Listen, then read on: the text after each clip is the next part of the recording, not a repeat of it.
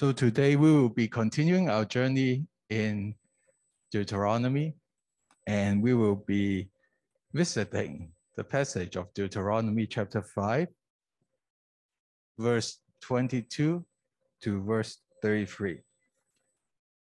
It is the part three of the Ten Commandments that we are, this uh, mini series that uh, we are going through. So have a just have a very uh, quick recap because um, there's like two weeks already, and then most likely we we might not be uh, familiar with the structure. So just a refresher.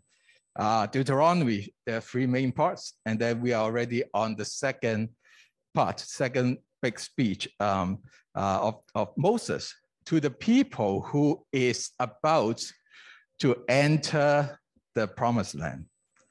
And, uh, and for this part, uh, there are like for this big speech that consists of like the majority of Deuteronomy, uh, we have got three parts, three mini parts. And uh, the first one is chapter 5 to 11. And chapter 5 to 11 uh, is a motivation for uh, the people who is hearing, who is about to cross the, uh, uh, to, to enter the promised land, to, to, to be motivated and encouraged to obey what is coming after, which is detailed in chapter 12 to 26. So, so now we are still in this, and the first, very first motivational uh, component uh, that we talked about and also located in this part is the 10 commandments. So we went through the setting of, uh, of, of um, of uh, the Ten Commandments being uh, reiterated in Deuteronomy. So the first time we, we know that it is in Exodus. Now it's being re retold and also repeated uh, in Deuteronomy. And we have gone through for the past two uh, sermons, we have went through the like the content of the Ten Commandments. So it is served, it served to allow the people of God to, to, to, to know that they belong to God, to, to, to have that uh, benevolent uh, love. And also, they know how to balance their household, their power, and also they know that it is essential to set the boundaries, proper boundaries for this community, for this community of God to survive and also thrive in the promised land. So that's where we are. So, and then, and then this passage that we are going to go through today is going to give us more about um, um, like the why, why this speech is being repeated, uh, like the Ten Commandments is being repeated uh, in Deuteronomy. It gives us hints on like what function does it serve? Is it just repeat for the sake of repeating or it serve a different function? So that's where we are. And we know that uh, from the passage that we are going to visit, there will be three, three main things that we can learn. We know that the 10 commandments is heard and handwritten. And also in the passage, it also tells us what is a healthy fear of God. And of course, lastly, it highlights the main function of, of being like having this repeat of, of the Ten Commandments in Deuteronomy in this location. So let's take a look. So Moses has already uh, reiterated the Ten Commandments, and then I'm just going to read it to you. These words are the Lord spoke to your whole assembly at the mountain from the midst of the fire, from the cloud, and from the thick darkness within with a great voice. And he had added nothing more. God added nothing more. He wrote them on two tablets of stone and gave them to me. So God wrote uh, these things, uh, the Ten Commandments, on two tablets of stone and gave them to Moses.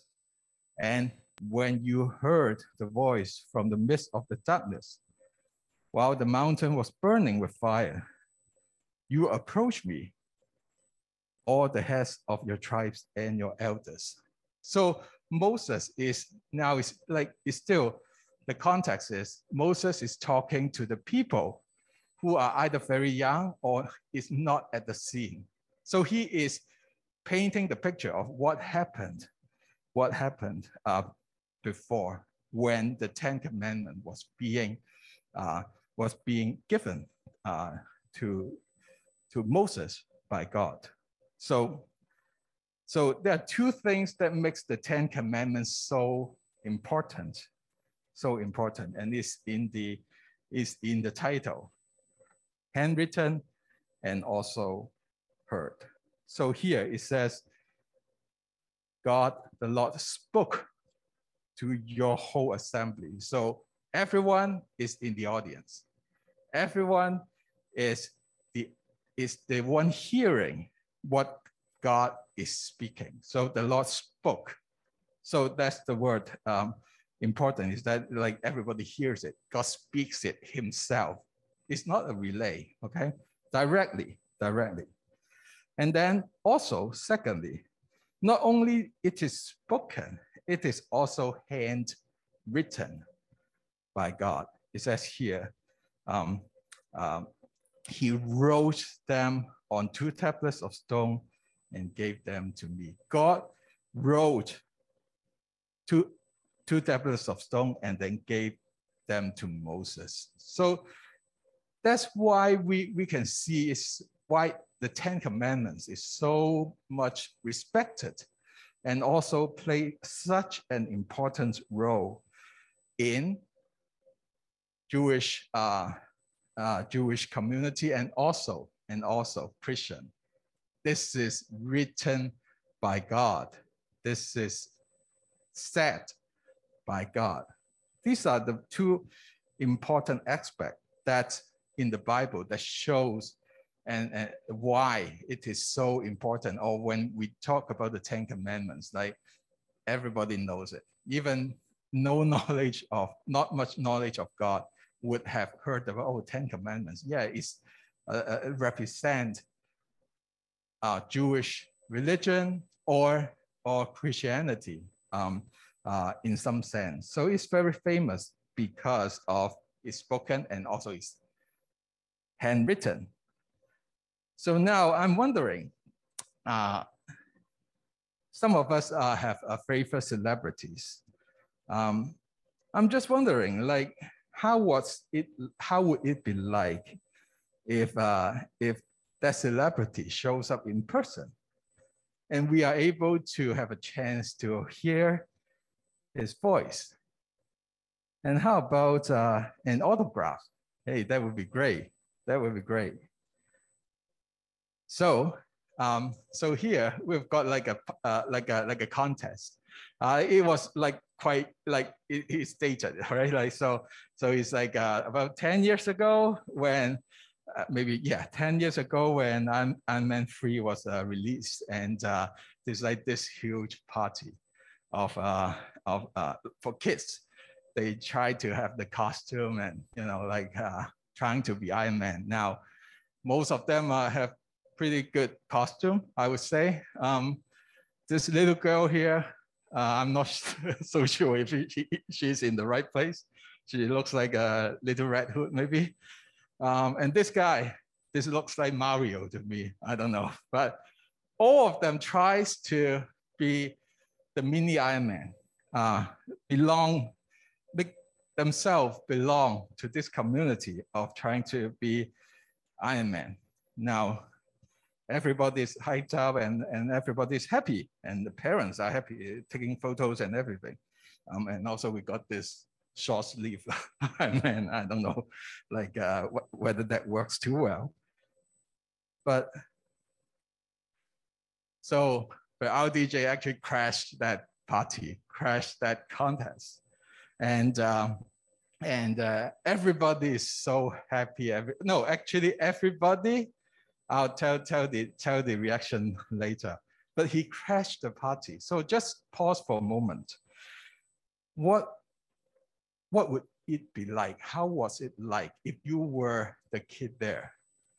You see this celebrity that or this figure, this character that that you try to imitate, that you look up to so much, and he's there, and he's there.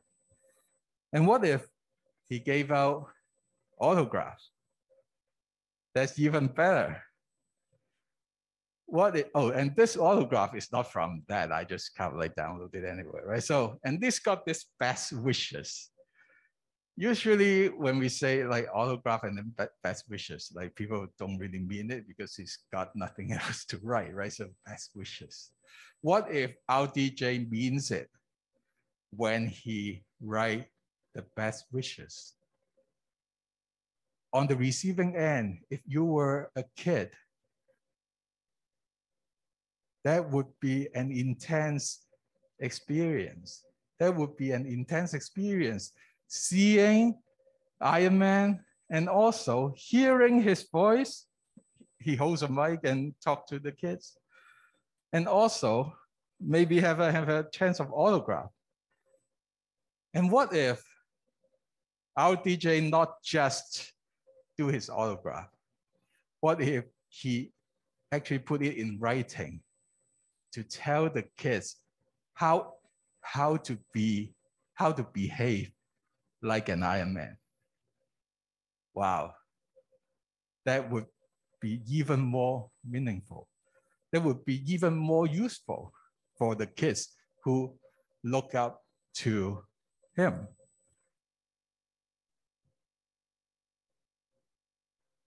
God shows up to the people of the Israelite. And not just that he shows up, he speaks. Audibly, they can hear him. And they can see him through the fire and all the big sceneries. And not just that, the Ten Commandments, he wrote it. And he wrote it so that they can have some guide, guidance, guidelines, rules to follow, how to behave like the people of God, the community that belongs to, to God.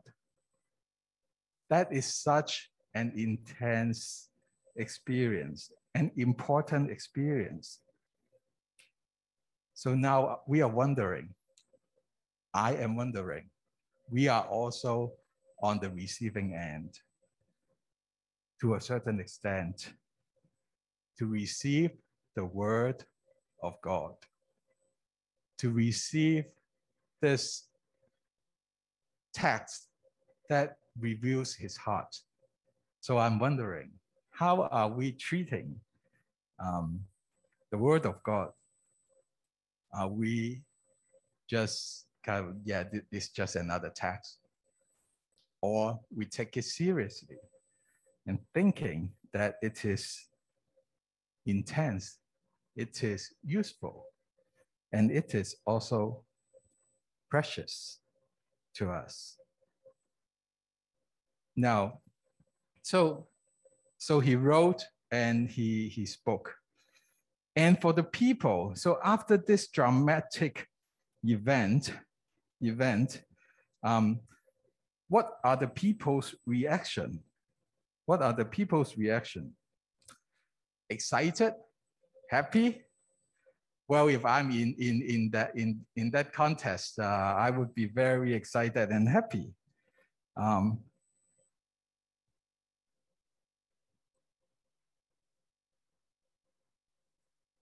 but I think the, the, the, the reaction of the people in the mountain is kind of similar to the little girl here.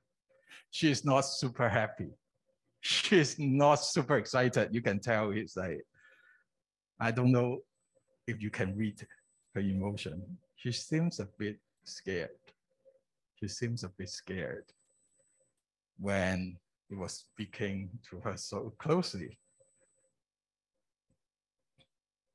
It says here, what the elders and of the Israel, uh, like the leaders of, of the uh, of the Israelites, they were saying, Behold, the Lord our God has shown us his glory and his greatness, and we have heard his voice from the midst of the fire. We have seen today that God speaks with mankind, yet he lives. So 神与人说话，人还活着。So they are scared. They are scared for their life. The default seems to be when when when God speaks, human perish, human just just die. The default is that. The default is that. And they have a very strong reaction, very strong reaction. They acknowledge, under that reaction, they acknowledge that they see the glory of God. Um, they were there, they see the big elements, big drama that's happening. They acknowledge that. They also acknowledge the Ten Commandments. They said, We heard it, we heard it. But they are surprised to see the grace of God that allows them to survive. They understood that the default is death. So they don't take it for granted um, and say, hey, wow, we've got this experience. And now I can always, uh, I can always, yo, yo, yo, God, hey, come here. We're going to chat. No, they are still very afraid. They remember and they know that the power of God is so great that human cannot stand even just uh, uh, just his voice, just his voice. God does not become a genie after this experience. Indeed, they are scared. They have got that fear.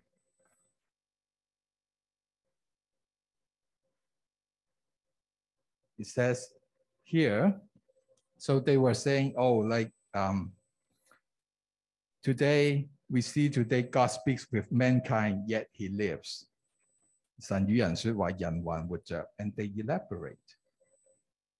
Now then, why should we die? For this great fire will consume us. If we hear the voice of God out, the voice of the Lord our God any longer, then we will die they firmly believe that just moments more, if they continue to hear the voice of God, they will die. This is what they elaborate uh, on, their thoughts. People cannot just, will just disappear. For who is there of humanity who has heard the voice of the living God speaking from the midst of the fire as we have and lived? they are they are firm believer. Man, under the holiness, under the greatness of God and God's voice, they will die. And and uh, and it is it might be a bit hard for us to imagine how how can how can how can like something that's that powerful uh, can happen. It would be hard for us to imagine. Um, maybe if we try to role play uh, a germ that's living in the toothbrush, the U, UV can kill it very quickly. We are so weak that we cannot stand the glory of God the germs, the bacteria is so weak that it cannot stand the power of UV. So they are truly afraid. They are truly afraid. They don't forget the power of God and what they put into action. Okay, so what do they put into action? Verse 27 to Moses. Go near and listen to everything that the Lord our God says. Then speak to us everything that the Lord our God speaks to you, and we will listen to do. Uh, we will listen and do it. It's almost like 拱摩西去死, right? I know that we is go- uh, we are going to die uh, if we we hear the voice any longer. Now, so please go. You go. You go. You have special privilege. You you have experience with God. Please, you you you do the you do the part. You do the part. This is what the reaction of the of the Israelites, the leaders, they were telling. They were scared. They were scared to death. They know that the power of God cannot be sustained by human, and therefore they don't want to disseminate it, and therefore they ask Moses to go and be their representative um, and, and relay what was being taught. They know there, there's something more to, to come, not just those 10 commandments. And so how would you re, re, um, evaluate this fear that uh, that's the issue of Israelites have? I'm curious. Just, oh, you go, you go. I, I'm so afraid to die because the power of and the holiness of God is so big. How would you evaluate? How would God evaluate? Now the Lord heard the sound of your words when you spoke to me. So Lord hears. The Lord God heard what the Israelites were talking to Moses. And the Lord said to Moses, so that's what he said. I have heard the sound of the words of this people who which they have spoken to you. They have done well in all that they have spoken. They have done well. So it seems that the appraisal is uh, pretty positive. They have done well. If only they had such a heart in them to fear me and keep all my commandments always, it would go well with them and with their sons forever. God actually affirms the reaction. Hmm. So we heard about what like the people were so afraid of death, afraid of being disseminated. They were right. They were right in the content of default to death when encountering God. And they are also right in being afraid that they will disappear when encountering the glory.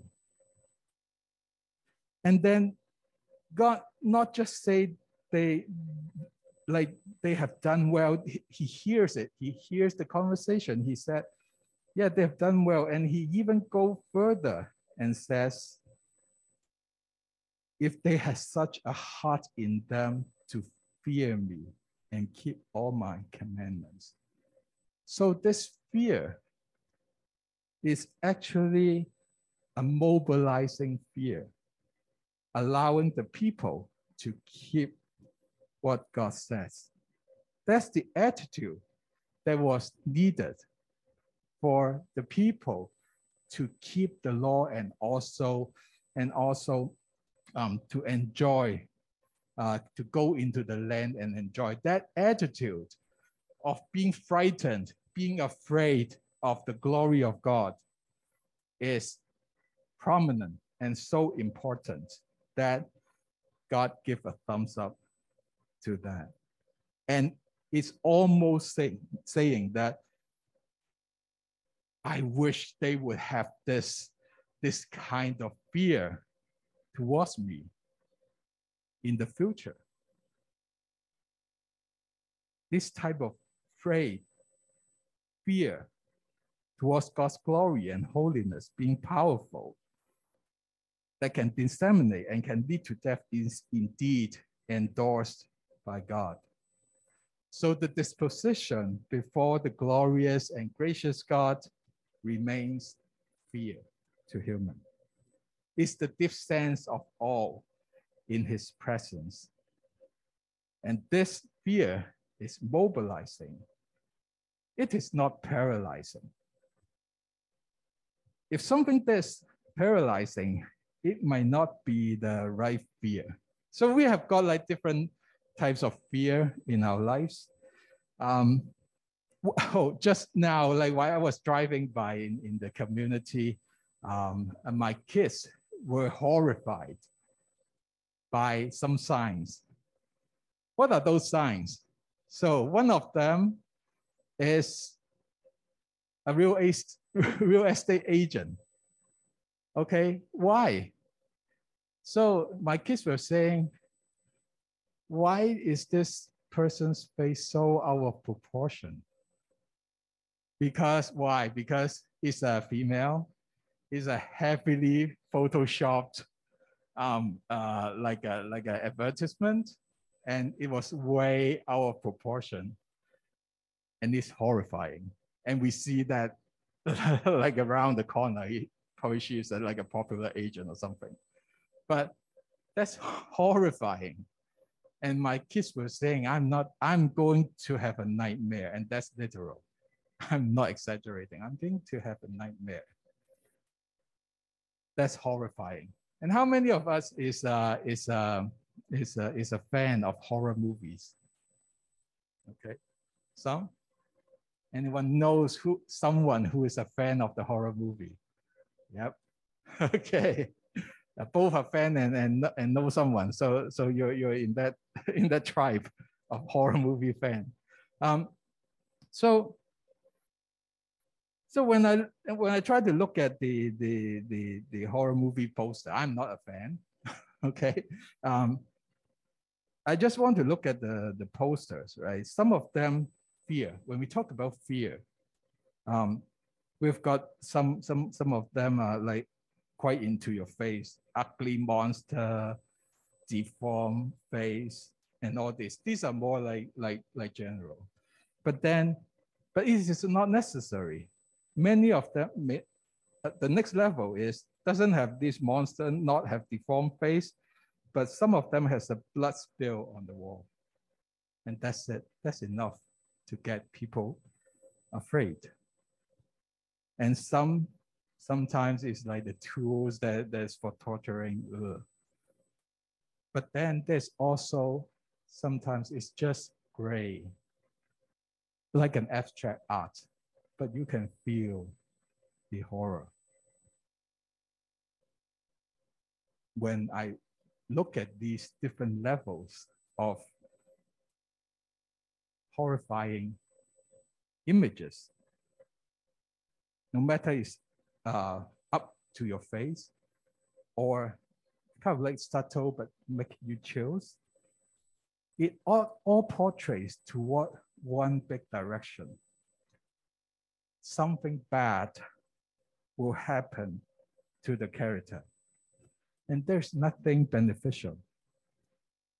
There's nothing beneficial out of that fear. And there's nothing good out of it, only despair and hopelessness. In fact, many people say the best horror movie is the one that the actor is so vividly showing the hopelessness, hopelessness on their face, so that you don't even need other other things. That's already very horrifying. Hopelessness. These are the fears that we encounter sometimes, like in horror movie. Sometimes we look at the signs in the in the community. We are kind of afraid but compare with the afraid that was portrayed here.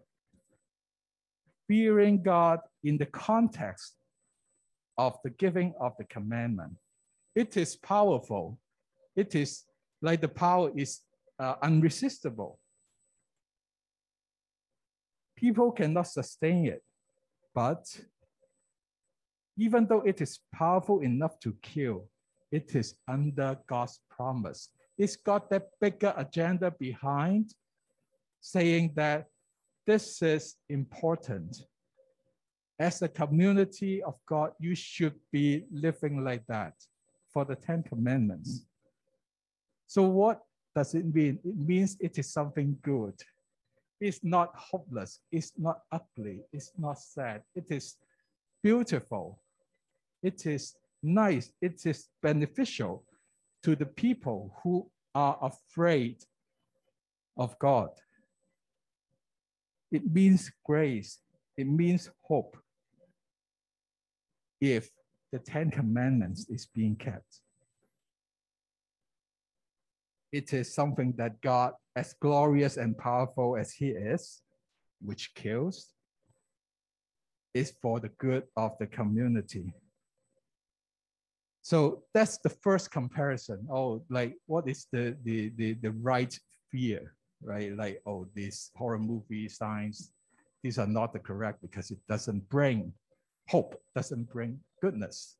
Whereas fear for God has that component of have a bigger beneficial agenda behind that it is good for the community to survive and also thrive. What are the, the second comparison that we can make? Usually when we say, talk about the fear of God, um, we, we say, oh yes, it is uh, honor and respect. That's for sure one very important part of fearing God. However, when we see in this passage, that's beyond that. That's come. Uh, that's that's in addition to that. It's not just respect and honor. It's more than that. There is an afraid component in it, or even afraid to be destroyed component in this. So now we have got this more in like like kind of like a mixture, a genuinely acknowledging and realizing the holy and the destructive power of God.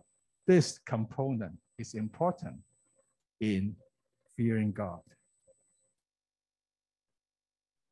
This might this component of fear to be destroyed might be a bit foreign to us.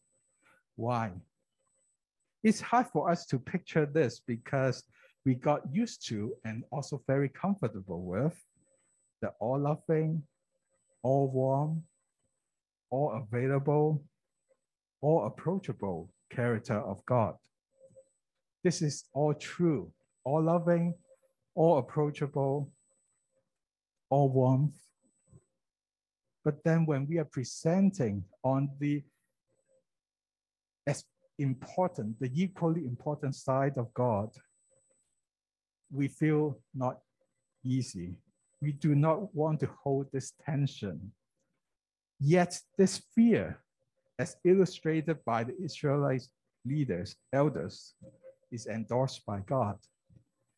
And also, we might try to embrace this as this is the way of getting an alternative way.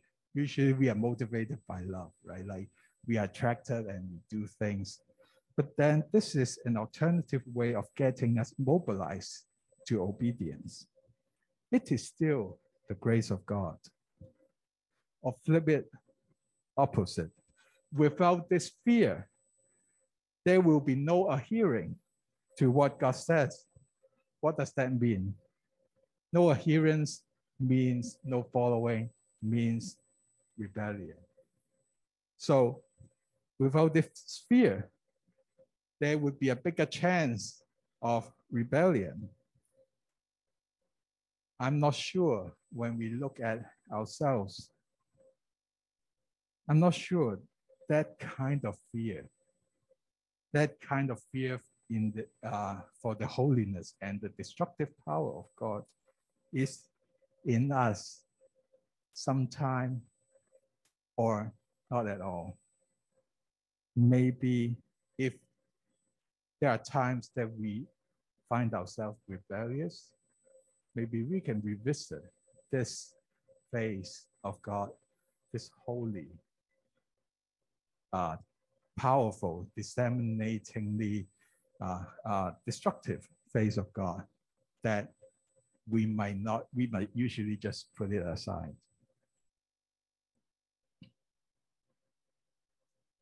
It's a mixture. Healthy fear, you've got honor and respect, but also afraid of the deadly, gory power. That's the healthy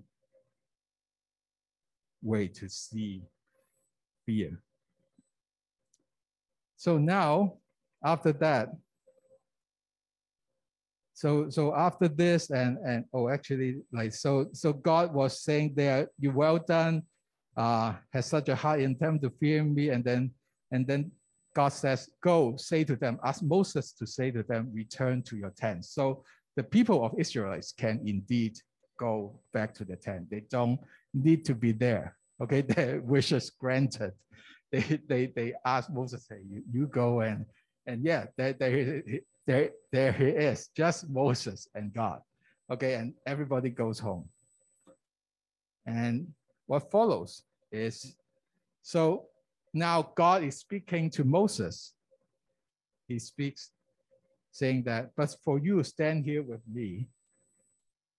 I may so that I may speak to you all the commandments, the statutes, and the judgment which you shall teach them. So this is exactly what the Israelites has wished, is that the whole other chunk of statutes and the judgments and the commandments is going to be relaying to Moses alone. And of course, this DM between God and Moses will be published to the general public for them to know as requested. So now, so what we see here, why is it so important to see this? Like, like why do we spend so much time on knowing like the details? It's because it is illustrating something very important as God is giving the Ten Commandments to the people directly, okay? But for the rest of the thing, rest of the laws and decrees and statutes and the judgment and the commandments, this part, which is appearing in chapter 12 to 26, is in the DM between God and Moses. So for 10 commandments, God directly to people. They hear it, they heard it, they know it.